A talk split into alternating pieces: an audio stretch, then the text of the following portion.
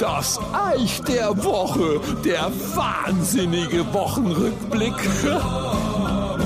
Ladies and Gentlemen, es ist mal wieder an der Zeit für einen kleinen Jahresrückblick. Ich habe viel gelesen und präsentiere nun nachfolgend meine persönlichen Top 10 der geilsten Zeitungsklopse, also Überschriften und Artikel in diesem Jahr, inklusive einiger Allzeitklassiker. Platz 10, und da war ich echt überrascht, Obacht, Studie Doppelpunkt, Raucher greifen öfter zur Zigarette. Ja, leck mich an die Füße. Wer hätte das gedacht? Platz 9 geht's weiter mit einer Traueranzeige für einen Mann, der 20 Jahre in einer Firma gearbeitet hat und man merkt, welchen Stellenwert der Mann hatte. Zitat, wir werden Herrn Mustermann ein ehrendes Andenken bewahren. Respekt. Passend dazu eine Meldung aus Norddeutschland.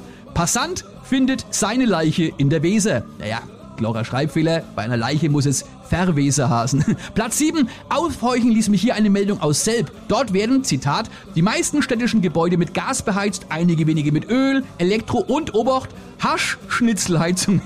ja, das sind übrigens die Wohnungen, in denen Tore noch gelacht wird. Platz 6 kommt eine Unfallmeldung, die ist gut ausgegangen. Obacht, ein Mann wurde von einer Straßenbahn der Linie 7 angefahren. Sie musste in ein Krankenhaus gebracht werden. Ich frage mich, wie man aus Strassenborn einen Sanker kriegt, aber okay.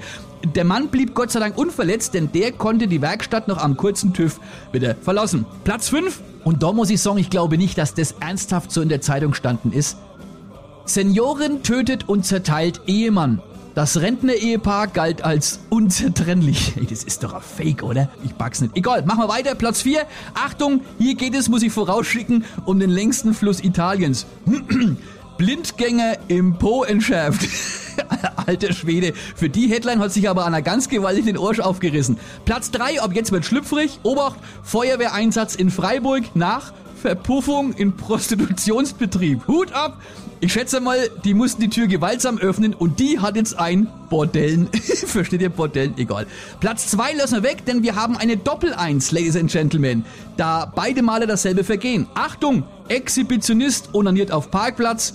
Polizei bittet um Mithilfe. Aber noch schöner, Achtung, Mann befriedigt sich im Kurpark. Polizei kommt zu spät. Meine Nummer eins. Ich schätze mal, wenn die mal so einen an sich Rumfummler erwischen, dann kommt definitiv die Meldung, er hat gestanden. Oh weh, jetzt muss ich mich ablenken. Blümchenwiese, Blümchenwiese. Ich habe gerade ganz schlimmes Kopfkino und ich hoffe, ich kriege das bis nächste Woche wieder los. Bis gleich. Das Eich